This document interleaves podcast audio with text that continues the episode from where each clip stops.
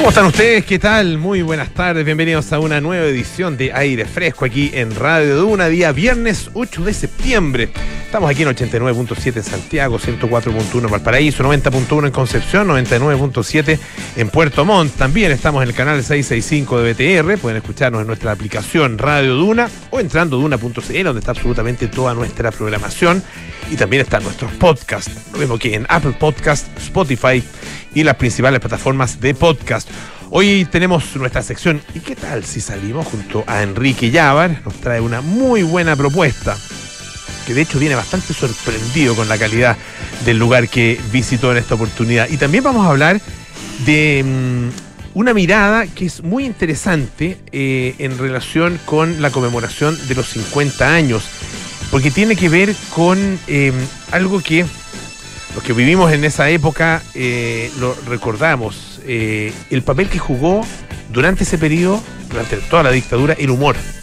Eh, fíjense que se está em, realizando en la Universidad Diego Portales una, exposición que se llama El humor es más fuerte, caricatura, sátira e ironía en tiempos de silencio.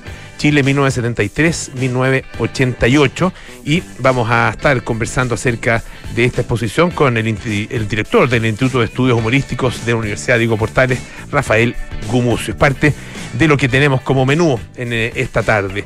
A propósito del 11, eh, día lunes, eh, van a bueno, ya hay una serie de actividades que, conmemorativas que se están eh, realizando, pero el mismo día 11 va a haber, eh, y desde, desde la noche incluso del eh, día 10 va a haber algunas otras actividades. Hay un sitio web em, donde está, está incluida, digamos, toda la propuesta que existe acerca de esta conmemoración.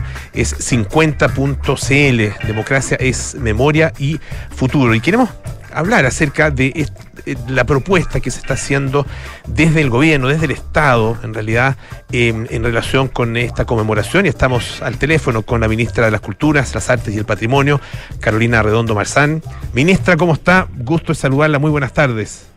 Hola, muy buenas tardes, Polo. Un gusto tenerla acá en el programa eh, y bueno, para que nos cuente, esperamos en algún minuto también invitarla para que nos, nos visite, ¿no es cierto? Vamos a tener una conversación sobre, sobre eh, los planes del ministerio, pero en este caso es esta conmemoración eh, donde el ministerio que usted encabeza tiene un papel importante. Cuéntenos un poco de la mirada eh, y de cómo esa mirada efectivamente se está ya traduciendo en estas actividades realizadas y planificadas para los próximos días. Bueno, sí, efectivamente el Ministerio de las Culturas, las Artes y el Patrimonio ha tenido un rol de coordinación en el marco de esta conmemoración eh, y, y, quizá lo voy a poner en dos planos. Por una parte, como las actividades de incluso del mismo día 11, eh, pero por otra parte también de coordinación, de articulación, de difusión, eh, a través de un sitio que tú mencionabas recién, que es el 50.cl, donde se ha recopilado, sistematizado y difundido mucha información de las distintas actividades que no solo en septiembre, sino que también desde el, desde el primer semestre se han estado llevando a cabo y son actividades que, como bien te decía, eh, coordina, colabora el Ministerio porque en gran parte son actividades que realizan distintas agrupaciones, organizaciones de derechos humanos, la sociedad civil en el fondo. Entonces, en ese sentido, por eso hemos utilizado esta frase de, coordinación de Ministerio, eh, porque hay un número muy grande de actividades que se están llevando a cabo, eh, no solo en Santiago, sino que en todo el país. ¿Cómo eh, podría definir usted el, un poco el espíritu de esta conmemoración? Bueno, yo creo que justamente la frase que tú decías, que es democracia, es memoria y es futuro, que, que, es en el fondo el lema con el que el, el gobierno está conmemorando es, es, clave en ese sentido. Eh, y la campaña que salió hace algunos días también eh, en televisión y en multiplataforma, eh, donde lo que se pone en el centro es la frase democracia siempre. Eh, en el fondo creo que ese es el espíritu, eh, entender que el golpe de Estado, la dictadura, las violaciones sistemáticas de los derechos humanos son una herida en nuestra historia política, social, cultural y en ese sentido como Estado, como gobierno, pero también como como, sociedad tenemos el deber de conmemorar, eh, poniendo siempre por delante la democracia. Hay, en, bueno, distintas encuestas, ¿no es cierto?, que se han hecho eh, en relación con eh, la preocupación y el interés que eh, tiene la ciudadanía en relación con esta, con esta fecha. y hay, bueno, es discutible, ¿no es cierto?, si ese interés es alto o bajo, va, a depender del, del, punto de vista. pero, ¿cómo, ¿cómo lo han recibido ustedes? porque, claro, por una parte, es un deber hacer, conmemorar, es un deber eh, hacer memoria, eh, pero al mismo tiempo es eh, un deber dar respuesta también a, los, a, los, a las exigencias y necesidades que manifiesta la propia población. Ah, ¿Cómo lo, cómo lo ve usted? Claro, yo creo que una cosa no es excluyente de la otra y en ese sentido, claro, por una parte es un deber conmemorar, es un deber con los sobrevivientes de, de, la dictadura, es un deber con las familias, pero también es un deber que tenemos como sociedad. Es muy difícil eh, no estar conmemorando esta fecha y pretender construir eh, una sociedad eh, democrática, una sociedad que, que proyecta un futuro sin, sin poder tener este, este espacio de conmemoración, que es reflexión, que es diálogo, donde podemos estar de acuerdo, sin duda, porque las diferencias son muy válidas, pero lo que no puede estar en discusión tiene que ver con que los quiebres democráticos no son aceptables y mucho menos las violaciones a los derechos humanos. Pero insisto, creo que son cosas que no, no son excluyentes eh, y en ese sentido eh, el gobierno eh, sigue con todas sus tareas a través de los distintos ministerios adelante, pero en algún algunos casos, eh, sobre todo como en el Ministerio de las Culturas, estamos además llevando adelante esta agenda de conmemoración y hablo de, de, este ministerio en particular porque la gran cantidad de actividades artísticas, culturales eh, que se han concentrado para conmemorar son enormes.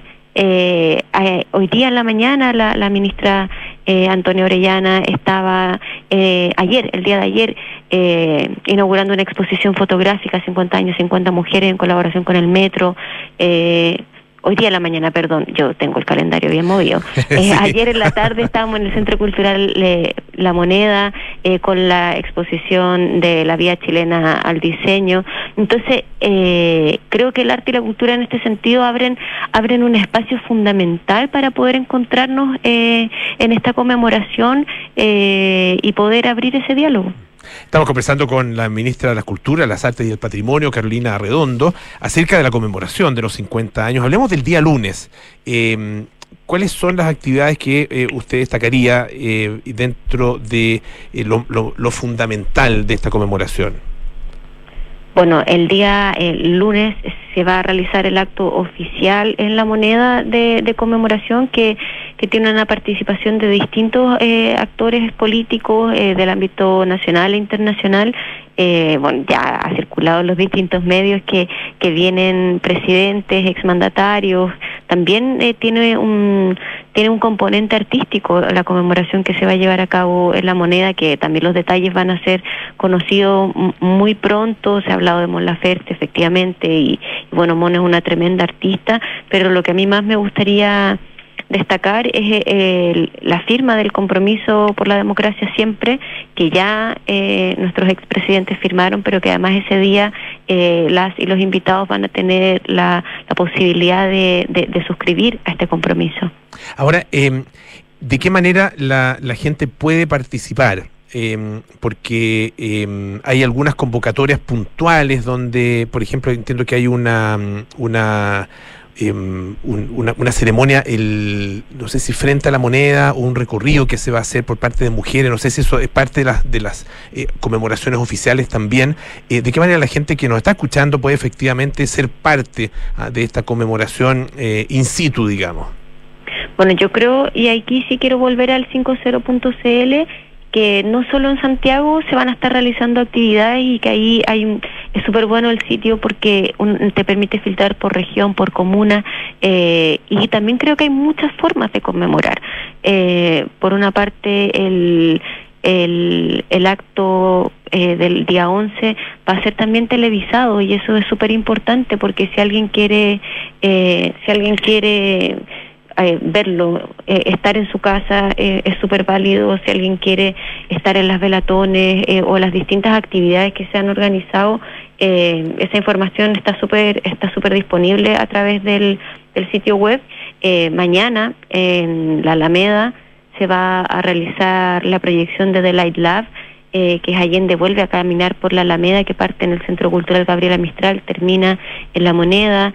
El día domingo se va a realizar una función en el frontis del Estadio Nacional de la obra Primavera con una esquina rota. Eh, entonces, claro, efectivamente hay muchas actividades, sería imposible detallarlas ahora, eh, pero, pero el mismo día 11 hay más de 70 actividades en todo, en todo Chile. Uno eh, de los, eh, hablábamos, ¿no es cierto?, de, de, una de las frases, democracia, memoria y futuro, y hay un, una especie de eslogan, acuérdate del futuro, democracia siempre. ¿Cómo, cómo, ¿Cómo mirar ese futuro? ¿Cómo, ¿Cuál es un poco la perspectiva que propone esta, esta conmemoración eh, y que se propone en esta conmemoración desde el gobierno hacia, hacia el futuro? Yo creo que la frase es súper clara. ¿Cómo se proyecta con democracia siempre? Y creo que es así de claro. Eh, creo que no podríamos tener otra conversación eh, sin tener eso eh, proyectado hacia el futuro y en nuestro presente. Eh, creo también que esta conmemoración ha sido eh, realizada, generada y generada con una mirada de, establecer un diálogo eh, intergeneracional. Eh, a mí me tocó estar, por ejemplo, en Magallanes, en el estreno de la cantata Nuestra Madre Grande, que es una obra musical que escribieron tres presos de Isla Dawson eh, y que hoy, 50 años después, también inauguran y estrenan su cantata eh, en voz de estudiantes de la Universidad de, Magallanes. Entonces, creo que las universidades eh, y los distintos espacios, los museos en el trabajo que realizan con, con los colegios, con las escuelas, han sido fundamentales.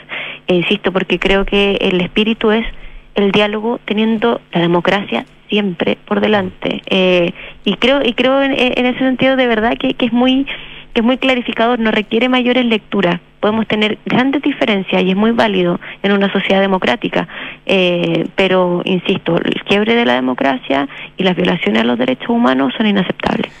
¿Y usted cree que eh, a través de las actividades de que se han realizado, las que se van a realizar, eh, hay mayor conciencia y compromiso con esos valores? Yo creo que sí y espero que sí. Eh, como te decía, por ejemplo, ayer que estábamos en el Centro Cultural La Moneda, el aforo, la asistencia de público a la inauguración fue enorme. Entonces, por una parte, eh, nos muestra cómo el interés eh, de las distintas actividades artístico-culturales en el marco de la conmemoración, pero también de manera general, existe. Eh, pero por otra parte, creo que, y me quedo con una frase que, que, que surgió también en, en, el estreno de la, de la cantata en Magallanes, que el arte siempre le va a ganar al horror. Entonces el arte nos abre una ventana de conversación donde nos encontramos a través de la sensibilidad también. Y esta es una fecha muy sensible, que está cargada de mucha emocionalidad. Eh, y poder conversar eh, y hacer una reflexión después de ver un capítulo de Los Mil Días de Allende o de una obra de teatro, que hay muchas que se están dando en el marco de la conmemoración, La amante fascista, Villa, entre otras, eh, genera un estado distinto para poder conversar. Ministra Carolina Redondo, ministra de las Culturas, las Artes y el Patrimonio, eh, muchísimas gracias por estar esta tarde acá en eh, Radio Duna y vamos a estar, por supuesto, atentos a todo lo que se va a realizar y se sigue realizando durante este fin de semana y particularmente el día lunes. Muchas gracias, eh, que tenga muy buenas tardes. Gracias, Polo, y gracias por ayudarnos a difundir porque es muy importante. Muchísimas gracias. Vamos a escuchar un poquito de música. Esta es Adele, Set Fire to the Rain.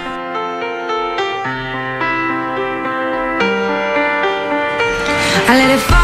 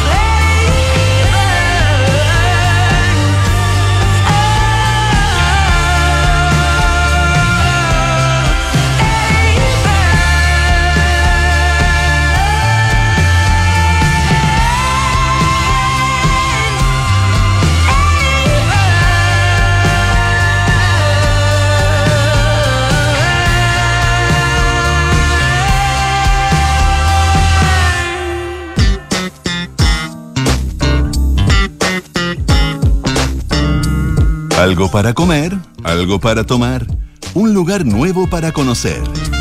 ¿Y qué tal si salimos? Con Enrique Llávar en aire fresco. La pregunta que nos hacemos siempre. ¿Qué tal si salimos? Las respuestas las tiene Enrique Quique Llávar. Don Quique, ¿cómo le va? Muy bien, ¿y a ti, Polo? Bien, también. Aquí muy interesado en esta propuesta porque te vi muy entusiasmado. Sí, eh, dejamos un ratito los hoteles en pausa de esta serie que hemos estado haciendo para ir a conocer algunos restaurantes más de barrio, ¿ya? Que tienen, por supuesto, una gracia que es que empiezan a acercar una alta gastronomía a distintos barrios. Eh, un barrio de La Reina que estaba dominado absolutamente por los restaurantes peruanos y chinos. ¿Ya? ¿ya? Y que llega este restaurante que se llama Maica Bistró, que eh, tiene algunos toques de cocina mexicana, cocina italiana, cocina española, mediterránea, eh, con ofertas variadísimas de platos veganos, vegetarianos, al mismo tiempo carne muy bien preparada, donde el humo también es algo importante, sabores ahumados, que están incluso hasta en el postre que ya te voy a contar que probé. Así que de verdad la invitación es ir a conocer Maica Bistró, este restaurante que está ubicado en Príncipe de Gales 7102. Usted probablemente ha pasado por ahí. Era un lugar donde antes había muchísimos bancos, hay algunos que quedan por ahí, eh, pero ahora hay restaurantes, en su mayoría restaurantes peruanos, chinos, y llega a este eh, restaurante con una altísima gastronomía a unos precios que me parecieron muy interesantes. Ya, también. ah, también es bueno eso. Sí, Eso muy siempre importante. es muy bueno. Y bueno, este local, que tiene unas terrazas bien amplias, en, como en el antejardín, Ujú. si, si esto fuera una casa, eh, tiene la infraestructura interior, un salón bien agradable que está hecho con el arte de Santiago Rasuri en su muralla. Este arte que es como bien ecléptico, con harto color. Y hay una barra de donde salen unos tragos de autor que me parecieron muy interesantes. Y partimos con un Rama Sour. Ya. ¿ya? Que es un Ramazotti hecho pisco sour. O sea, siguiendo sour en el Ajá. fondo, con limón sutil y un sirup. Yo no tenía idea que el Ramazotti quedaba tan bien. Es un licor de baja graduación alcohólica, por lo que para empezar a abrir los fuegos y abrir el apetito, creo que es un trago increíble. Directamente, eh, eh, o sea, es un. Ramazotti. es un Ramazotti Sour. Claro. Una especie de ra- un- Con limón sutil, Con limón y sutil. un sirup. eh, Eso no, nada más. Eso. Ya. Ah, mira. Y queda Mira. de verdad muy, ¿Ves? muy bueno. Y bueno, y habían... ¿Lo sabrán los italianos eso, no? No sé. Probablemente algún italiano purista se puede enojar, pero si lo prueba, yo creo que va a estar muy contento porque de verdad un gran resultado. Eh, aparte, la gracia es que el Ramazotti no tiene mucha graduación alcohólica. Claro. Eh, entonces, de verdad, un trago que es bien para partir, para abrir el apetito, está pero perfecto. Y también probamos un trago que se llama Full Passion, que es un trago que está hecho con vodka, con un amaretto de Sarono, que es el protagonista de esto, Campari maracuyá, jugo de naranja, un bitter de chocolate, limón syrup y soda para terminar.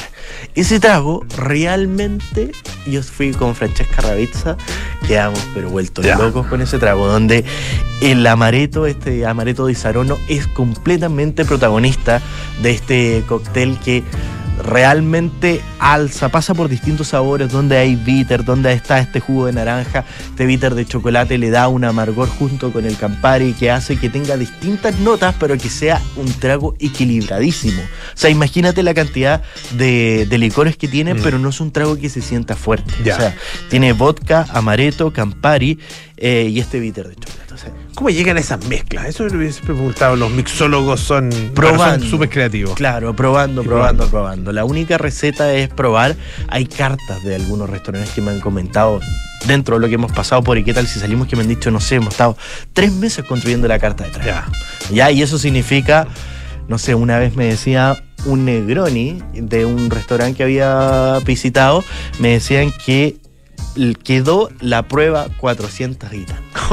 O sea, imagínate la cantidad de tragos que tuvieron que hacer para llegar a la receta perfecta. Bueno, y la mixología es muy química, entonces Sí, al pues. final eh, todas las cosas se tienen que pero, preparar, pero así a la legua con exactitud y, y precisión, porque si no va a cambiar el sabor. Bueno, y mm, partimos también con unas alcachofas confitadas que realmente estaban, pero realzando el sabor de la alcachofa. A mí me gusta muchísimo, pero estos eran unos corazones de alcachofas que estaban confitados en aceite de oliva, rellenos de una salsa romesco y arriba estaban coronados con un puerro cro- crocante. Ya. Ay, qué O sea, Oh, de bien. verdad, la textura de estas alcachofas confitadas estaba pero increíble, acompañados también de otra entrada que es un bao Vans de panceta ahumada, que es este panecillo oriental que estaba eh, dispuesto en un tinta de calamar, cocinado al vapor, por supuesto, lo que le da esta textura muy rica al bao, que estaba relleno con una panceta especiada y ahumada, una lactonesa de chiracha, cebolla encurtida y sésamo, lo que hace que tuviera un toque picantito al final, pero perfecto, elegante, muy sutil, que después uno tomaba un trago, tomaba un vaso de agua y desaparecía completamente. Esa es la gracia, el picante, cuando se queda mucho rato invadiendo la boca, Claro. creo que eh, o esconde otros sabores, pero cuando se queda un rato y desaparece, creo que es el punto perfecto. Así que, bueno, eso también nos querían mostrar toda la coctelería de autor, así que, bueno, Bueno, tuvimos que hacer bueno. el esfuerzo. Y eh, probamos otro trago que se llama Atardecer Maica, que bueno, todas las cosas que tienen el nombre de, de la casa en verdad tienen alguna choreza. Sí. ¿Ya? Sí. Usted cuando vaya vea ahí que está el nombre de la casa, probablemente un trago o un plato que tendrá alguna choreza. Y era un trago que estaba hecho en preparación a vodka Grey Goose, un cordial de frutillas, limón sutil y sirup. También un trago muy simple, pero muy equilibrado, también perfecto para partir un poquito más seco que un sprit. Pero eh, la gracia es que acompañaba muy bien el cordial de frutilla, estaba balanceadísimo eh, y funciona de verdad muy bien y una excentricidad de la casa, un trago que se llama Smoke, que es un pisco transparente republicano con manzana, un vermú dry, este pisco de manzana, sirup de canela y humo de manzano y cerezo. Llegan con una tetera, Ya. ¿ya? que le meten Mira. este ahumador Ajá. con, eh, en el fondo, palitos de manzano y cerezo, ahuman la tetera y después lo sirven en el vaso, lo que hace que el Ah, vaso, mira. el aroma, eh, el ahumado quede muy presente y de verdad es increíble. O sea, ahí pueden revisar el reel que está en, en nuestras cuentas de, y en la cuenta de la radio, Radio Duna. Ahí de verdad se van a dar cuenta la técnica de este trago que está buenísimo y que el humo también es un importante eh, ingrediente en los distintos platos. ¿Por qué? Probé un pulpo que se llamaba el pulpo revolcón, que es un pulpo que estaba asado en la parrilla, que estaba acompañado de un puré rústico emulsionado con aceite de pimentones y ajo asado y estaba terminado en una salsa de olivas, cebolla, cilantro y sal negra.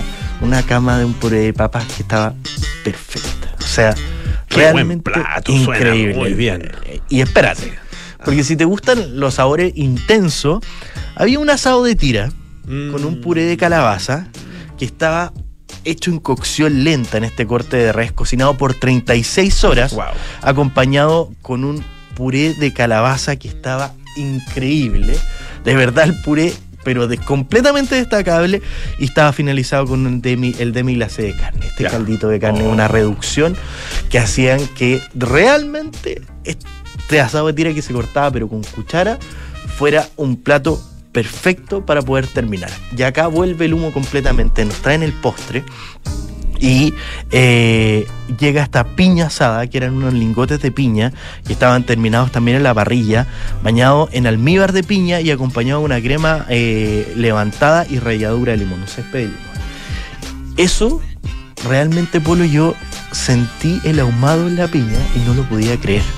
O sea, La real... piña asada es muy buena. Sí, Sí. o sea, yo no La había, te juro que no lo había probado yo, nunca. yo había probado, he, he probado piña asada, es muy buena, pero claro, con, eh, con, con, humo, con ese humo debe ser mejor todavía. Pero de verdad Mm. increíble. O sea, los primeros bocados uno siente que está comiendo algo completamente ahumado. O sea, un- incluso ese olor azul tan característico de nuestro país. Y después llega el sabor de la piña refrescante y esta crema eh, elevada que funciona perfecto como para poder relajar un poco el sabor. Así que gastronomía realmente increíble en esta propuesta que está atendida por su dueño, el chef Jerko Ataglich, quien ha sido también eh, parte de algunos equipos, él vendía seguro. Y Ah, mira, después de, de dar un giro en su vida, decide partir al Cordon Bleu en Madrid, estudiar en esta escuela culinaria que es fantástica, trabajar en algunos restaurantes muy conocidos también en Tenerife, en varios eh, estrellas Michelin allá en Europa, y poder volver acá a Chile a montar este restaurante, este bistró que es realmente un oasis en Príncipe de Gales, con precios que son increíbles, una puesta en escena también, un restaurante muy bien cuidado, acogedor y donde en el fondo su mismo dueño se pasea por todas las mesas y te da las mejores recomendaciones para probar de esta alta gastronomía en este barrio Príncipe de Gales. Suena muy bien, sí. Dejaste loco el, el- entre el pulpo, el asado tira. No, bueno, todo en realidad. Sí, todo así suena que- buenísimo. La invitación es ir a Maija Bistró en Príncipe de Gales 7102. Oye, y en eh, las redes sociales de, bueno, Enrique Ya, ustedes lo pueden buscar, ¿no es cierto? Francesca Ravizza también. Eh, ¿La José fue o no? No fue, pero también Pero también siempre. está ahí eh, la eh, Josefina. Stavrakopoulos, ah, también nuestra compañera. Es- Están los créditos, exactamente. Así que hay todo un equipo, esto es una, es una, una gran producción. Y en eh, arroba Radio Duna también eh, hay más información, están los reels para que, para que vean todo lo que acaban de escuchar. ah, eh, y que nos abrió la imaginación y el apetito. Kiki Yabar, muchas gracias. ¿ah? Nos vemos. Hasta la próxima. Eh, varias cosas importantes que recordarles. En Fundación UC Christus trabajan para dar acceso a una salud de excelencia a quienes se encuentran en situación de vulnerabilidad. Hazte socio y conoce más de todos sus proyectos e iniciativas en fundacionucecristus.cl. Estamos viviendo tiempos de transformaciones sin precedentes. Por esta razón, la Universidad San Sebastián enfrenta los nuevos desafíos globales y de Chile con la herramienta más poderosa, la educación. En la USS la educación es nuestra respuesta. Y Red Dávila tiene una excelente noticia, que en estos tiempos además es de gran alivio. ¿Sabías que Dávila, perdón, hoy es una red con dos clínicas, Recoleta y La Florida, y con tres centros médicos ubicados en Las Condes, Ñuñoa y Maipú? Así es, porque ahora Red Dávila está más cerca de ti. Red Dávila, calidad a tu alcance. Hacemos una pausa y volvemos con más aire fresco. Esto es Radio Duna. Fundación UC Christus trabajamos para que quien no puede, pueda. Trabajamos para que cientos de personas en situación de vulnerabilidad a lo largo de todo Chile pueda recibir un tratamiento oportuno y de calidad. Con tu aporte y el de miles de personas, seguiremos trabajando para dar acceso a lo mejor de la medicina UC. Hazte socio y ayúdanos con el propósito de acercar la salud a quienes lo necesiten. Fundación UC Christus. Trabajamos para que quien no puede, pueda. Descubre un centro invernal rodeado de bosques, con la pista de esquí más extensa de Sudamérica. Descubre un centro invernal donde aún puedes disfrutar la nieve. Descubre Hotel Termas Chillán. Bienvenidos a la nieve, bienvenidos al nuevo Hotel Termas Chillán. Prepárate para descubrir un centro lleno de actividades para la familia. Reserva ahora. Consulta por tarifas especiales durante septiembre. Hotel Termas Chillán. Fun to Discover. Vivimos un momento muy particular en la historia de la humanidad. Un momento de transformaciones sin precedentes. El planeta se está manifestando. ¿Habrá sido el COVID el fin de las pandemias? ¿Cómo hacemos frente a estos nuevos desafíos en la Universidad San Sebastián? Con la herramienta más poderosa que existe, la educación. La educación es poder y la educación también es libertad. Trabajamos para lograr ciudades más justas. Tenemos el deber de liderar la transición energética. Esta es mi respuesta para los tiempos que vivimos hoy. Y también para los que vendrán. La educación es nuestra respuesta. Para los desafíos de Chile, la educación es nuestra respuesta. Universidad San Sebastián. ¿Eres un inversionista que busca maximizar resultados estando a la vanguardia de las tendencias de inversión? Principal presenta su portafolio de mega tendencias, que incorpora inversiones en sectores que están impactando en distintos ámbitos a la humanidad, integrando criterios de responsabilidad social y medioambiental. Da un paso hacia el futuro, maximizando la rentabilidad a largo plazo de la mano de una asesoría de primer nivel. Conoce más en principal.cl. Principal, expertos en nuestro mundo para que tú te enfoques en el tuyo. La rentabilidad o ganancia obtenida en el pasado por este fondo no garantiza que ella se repita en el futuro. Los valores de las cuotas de los fondos mutuos son variables.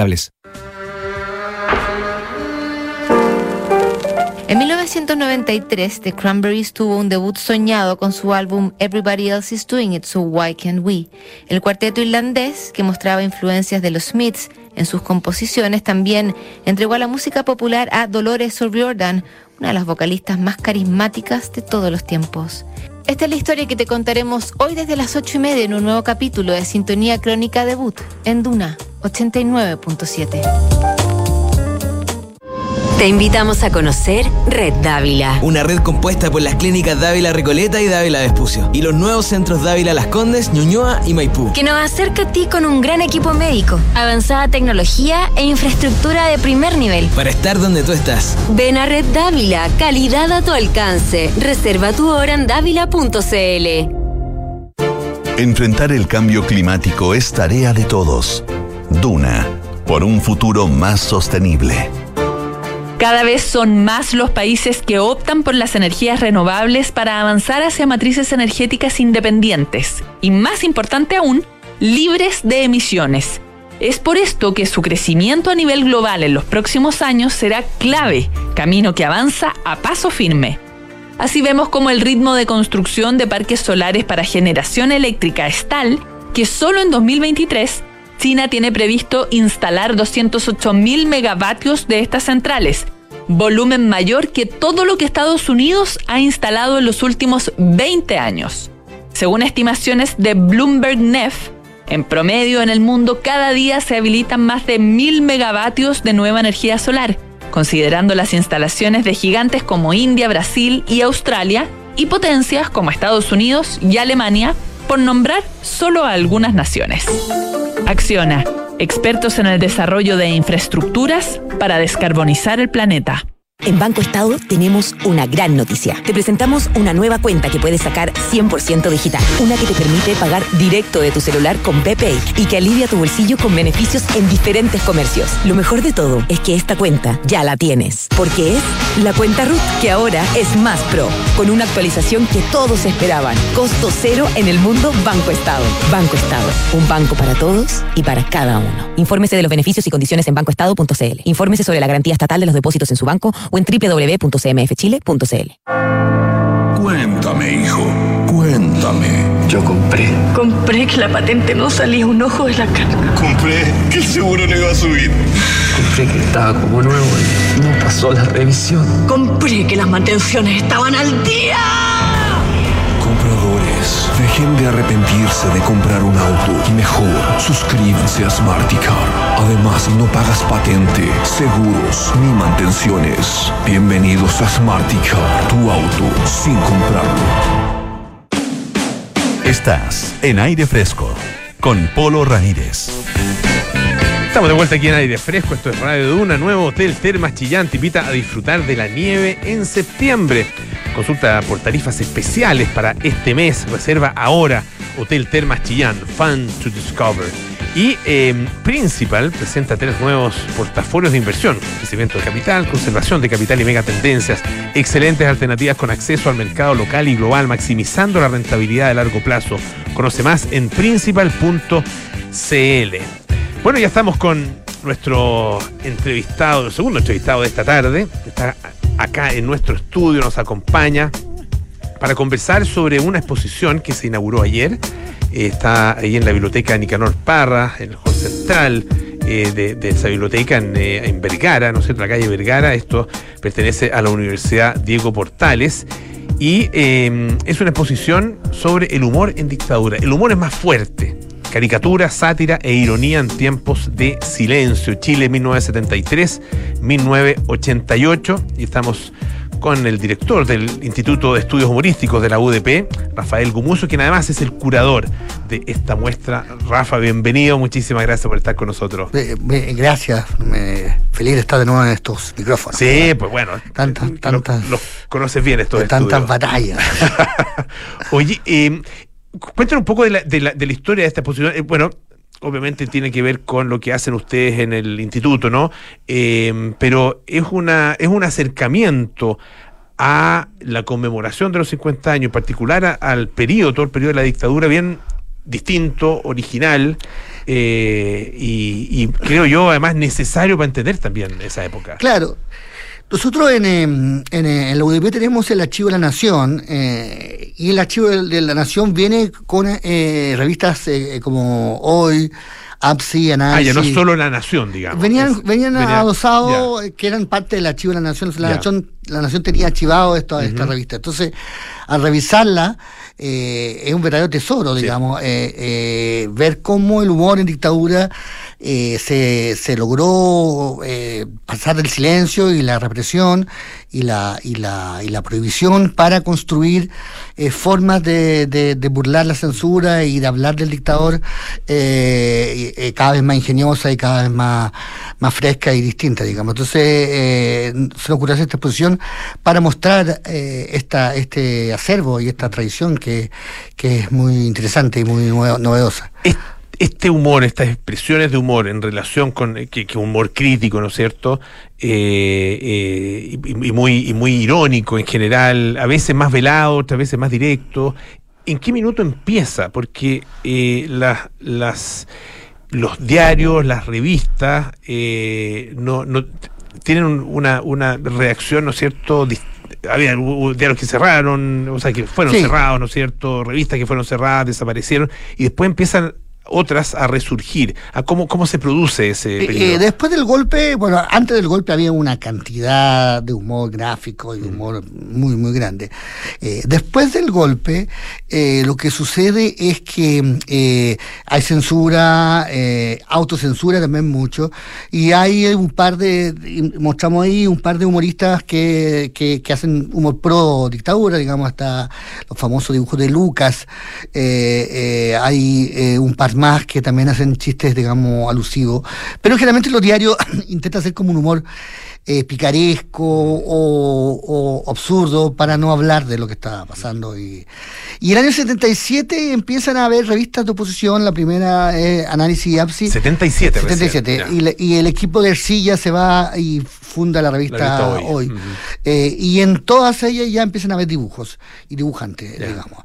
Y para el plebiscito del 80 hay una especie de pseudo apertura en que hay eh, un poquito más de, de páginas de, de humor y, hum- y también de análisis y de, y de, y de controversia, eh, que, que hay una pequeña apertura, pero muy pequeña, digamos, pero ahí, ahí, ahí empiezan a haber cosas. Luego, eh, silencio, el 81, 82, poco, y luego empieza la crisis del 82 y, y, y las protestas del 83 y el 84, que ya eh, son mucho más fuertes, y ahí hay la primera censura grande, que es cuando prohíben eh, que las revistas de oposición y los diarios de oposición tuvieran eh, dibujos o fotos o cualquier ilustración, entonces salen salen todos con, eh, con blancos, digamos, con portada en blanco y todo eso.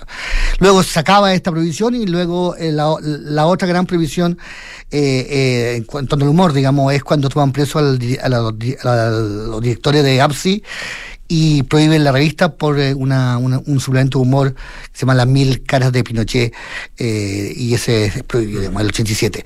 Y, y de ahí en más eh, son muchos lo- lo- los suplementos, las páginas de humor, eh, los diarios con humor, o sea, ahí hay un verdadero florecimiento eh, que además la, la- el plebiscito permite eh, con, con mucho más fuerza, digamos. Entonces hay muchísimo eh, humor gráfico en ese periodo.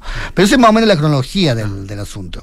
¿Cómo, cómo era la, el, el acercamiento de los, del, de- del- del humor eh, hacia la figura de Pinochet en particular? Costó, costó harto tiempo. eh, primero porque al principio Pinochet, hasta que nunca le. Siempre le costó todo en la- a la vida Pinochet, siempre le. eh, tenía que dar dos veces los exámenes, siempre le costó, incluso le costó ser dictador, digamos, eh, como que los otros dictadores no lo, no lo, no, lo tomaban en cuenta, o sea, que, Merino lo miraba para abajo, Lee lo miraba así como ya lo último de lo último, y dentro del ejército tampoco era muy popular, entonces le costó un rato imponerse. Cuando se impuso como figura única y como figura, eh, ahí empezó a haber eh, dibujo, pero la gente eh, igual tenía temor, era difícil porque además era muy susceptible el hombre, y eh, entonces lo primero que salió fueron los dibujos de Rufino, donde Rufino hace estos, estos monos con, eh, con anteojos oscuros que son estos, eh, estos CNI, digamos. claro, y es- era, eso, muy, era muy característico de sí, Rufino, era muy- eso- hoy. Claro, era muy muy prohibido lo que hizo y fueron los primeros. Y creo que el primero que se atreve a, a- a- con Pinochet como figura, como es el gato, eh, el gato Valenzuela, digamos, que es el gato que, que dibujaban en Apsi y en Cauce, Y empezó a hacer eh, la figura de Pinochet y la Lucía. Eh, y le costó carísimo, digamos, de hecho se, fue de Chile eh, por, por eso mismo. Y después ya ha- han habido más, figuras, pero Pinochet era muy, muy, muy cuidadoso de su imagen. Y, y estos, estos, las mil caras de Pinochet, que era como una especie de diario de vida de Pinochet imaginario, hizo que se censuraran y hablaron de asesinato de imagen, digamos, de que lo estaban imaginándolo. Y, y con tanta tontera de esta gente que hicieron un informe que se llama el informe psicopolítico, donde ellos explicaban por qué el suplemento era un asesinato de imagen y las explicaciones son tan cómicas porque en el fondo eh, lo dejan peor, digamos. Di- eh, Dicen en la revista, eh, la figura de Pinochet queda como un tonto, un ambicioso, y hacen toda una explicación en un lenguaje técnico que en el fondo era como explicar un chiste y lo, en el fondo lo, lo repetían el chiste, digamos. Entonces, sí, esa era, fue difícil de caricaturizar, Ahora, el, el, eh, el papel del humor dentro de la propuesta de la, del, del periodismo de oposición, ¿ah? ¿Cómo, lo, cómo, lo, cómo, ¿cómo se instala, digamos? No, Ah, era eh, muy, era muy esencial. Eh, revistas como hoy, que tenían a dos, dos, dos de los grandes dibujantes, Claro. que son Herbie y, Y Rufino, Rufino, mm. eh, eran muy características de la revista hoy. es- eh, eh, la presencia de ambos dibujantes. Eh, eh, Guillo en Apsi no solo hacía sus dibujos, sino que también hacían portada. Y había algo en el, en el Apsi que se llama Resumidero, que eran que hacía Sergio Marra, que era fotomontaje, muy, muy divertido y muy característico. En, en análisis era el, el, Pepe Palomo que hacía el Cuarto Reich, que también tenía. Entonces, cada revista se preciaba de tener su, su, su figura, y Cauce, que irrumpió el 84, eh, irrumpió con un suplemento entero que se llama La Cacerola, donde había muchísimos dibujantes y era un, suplemento entero de de, de, de- de humor. Y que cuando se censuró eh, los dibujos salió el número de la cacerola sin dibujo pero con los chistes explicados abajo contados para el, para el público, pero sí eh, ellos daban mucha importancia. Incluso antes, cuando estaba todo censurado, eh, y en momentos de censura lo que hacían es que eh, publicaban chistes de brasileños, o chistes argentinos, o chistes de otras partes que también, donde también habían dictadura, donde se reían de los, de los dictadores, pero lo hacía, por ejemplo, Quino, no sé. Eh, y así lograban sobreventar la, la censura porque decían, ah, son caricaturas internacionales, no son eh, no son chilenas. De hecho, yo recuerdo que APSI aparece como, como, como revista, digamos, como revista dedicada a temas internacionales primero. Ah, y de a poquitito va, va No, eh, hablando de temas nacionales y se va metiendo. Es que lo divertido, lo no lo divertido, lo terrible de la censura es que eh, eh, no es unilateral, no es se, se permite esto y no es como perder la virginidad, digamos. Entonces, el APSIF sí, era una, una revista internacional, se le permitió hablar de, de Chile, y luego se les prohibió hablar Claro, de Chile. claro. Entonces ya, ya, entonces empezaron a hablar de hablar de cosas que tuvieran que ver con Chile, pero que donde no tenía Chile, por ejemplo, no sé, eh, Roberto Mata o no sé, o, o- o Raúl Ruiz, que de- no sé, como temas temas en que Chile estuviera involucrado, pero sin, sin que fuera Chile. Y hay un, muchos reportajes sobre Somoza, por ejemplo, sobre la caída de Somoza, y claro, y entonces hay un dibujo rufino que dice, y no vuelvas por, eh, por Somoza, pero claro, todo el mundo lo puede interpretar. Eh, eh, fue así, la, la apertura en el fondo, eran había apertura, pero después volvía a la censura feroz, entonces, eh, y, y incluso la apertura servían un poco para que se supiera quiénes son y después eh, asesinarlo, digamos, que es un poco lo que pasó con, con Pepe Carrasco, digamos, que, que eh, en una apertura eh, empezó a salir a la luz, digamos, a salir al... al- y, y claro, él fue eh, cuando la apertura se acabó, lo, lo, lo tomaron y lo, y lo mataron. Eh, eh, eh, no, es una historia, una dictadura que nunca terminó del todo, eh, que no se abrió de a poco, sino que se fue abriendo, cerrando, abriendo, cerrando, hasta que después de, de- de- de- del plebiscito siguen matando a, a. O sea, es una dictadura que no, no, no cejó nunca. Eh, Estamos conversando con Rafael Gumuso, director del Instituto de Estudios Humorísticos de la Universidad Diego Portales, a propósito de la exposición El humor es más fuerte, ah, que se inauguró ayer. Eh, ¿Cómo has visto el, el- el- Porque, a ver, hacer humor hoy día, humor político hoy día, eh, no, sé si, es decir, no sé si es más difícil, menos difícil, es obviamente menos peligroso ah, que lo quiera en ese minuto, eso, eso sin duda, pero, pero el humor político hoy día igual está, eh, está pasando por un momento eh, de dificultad, digamos, porque hay, hay, hay, hay, restricciones a la, a la libertad, ya no por un Estado, sino que más bien por las sensibilidades, múltiples sensibilidades que, que aparecen. Sí, yo creo que no es tan complejo a veces en los, en los, en los cabarets, yo. No, en los stand-up eh, Mm. hay gente que lo hace, Sí, digamos, y, sí. y le va eh, más o menos bien. Mm. Eh, eh, pero sí es cierto que, que, que el ambiente está más dividido artificialmente de lo que lo estaba entonces, digamos. Eh, y es comple son, son complejidades, digamos. Bueno, y, y oponerse a alguien como Pinochet eh, era bastante fácil, digamos, porque además lo que hizo la dictadura eh, eh, y fue su principal error, digamos, es que si tú eras un joven con, lo- con el pelo largo y que te gustaba como eh, leer o escuchar los Beatles, y, muy luego te transformabas en, en enemigo de- de- del, del régimen. O sea, no había una manera de ser buena onda y estar por Pinochet, digamos. Eh, y ahí, ahí, entonces, eso hacía que revistas como La Bicicleta, por ejemplo, que era una revista básicamente de música y de arte, eh, fuera una revista también de oposición. eh, Claro, y, y, y bastante, eh, pues, con solo eh, poner la programación artística, digamos, cultural, ya estaba... eh, eh, estando contra el régimen. Y claro, eso no, no es tan así ahora, digamos. Eh, es, es más complejo hacer humor político, es más difícil eh, tener un enemigo. Ahora, cuando hay uno, se, se, se, se- se presta y se hace fácilmente. O sea, por ejemplo, Estados Unidos también tenía el mismo problema, pero llegó, llegó Trump y el humor político floreció como, como nunca antes, digamos. Ahora, yo prefiero que no, no haya. Me gusta lo- el humor político, pero prefiero que no haya tanto, no en el sentido que no, claro. que no hay necesidad de hacerlo. digamos. Exacto, claro. El motivo, el motivo mejor saltárselo. Eh, ¿Cómo has visto la, esta conmemoración en, en términos generales? ¿Cómo la, qué, qué sensación te da a lo que hemos estado viviendo, lo que se viene para el, el día lunes?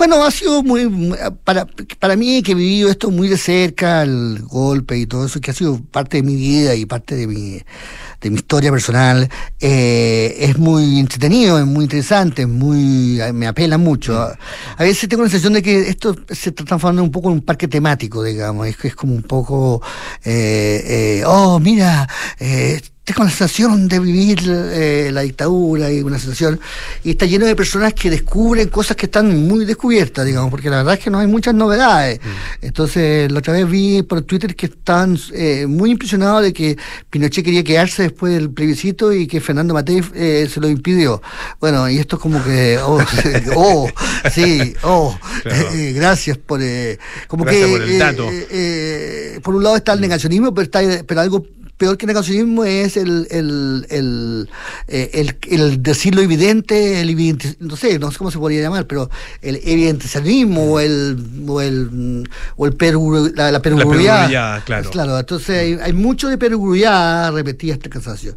Creo que, por supuesto, sí, el, el principal error político del presidente ha sido, eh, y, y es bastante vistoso, haberle hecho caso a ciertos grupos eh, eh, testimoniales, eh, eh, altisonantes, digamos, eh, la diputada Hertz, por ejemplo, y, con ello perdió la oportunidad de tener este, este acuerdo más nacional y que habría sido, creo, más reparador y útil y necesario, digamos.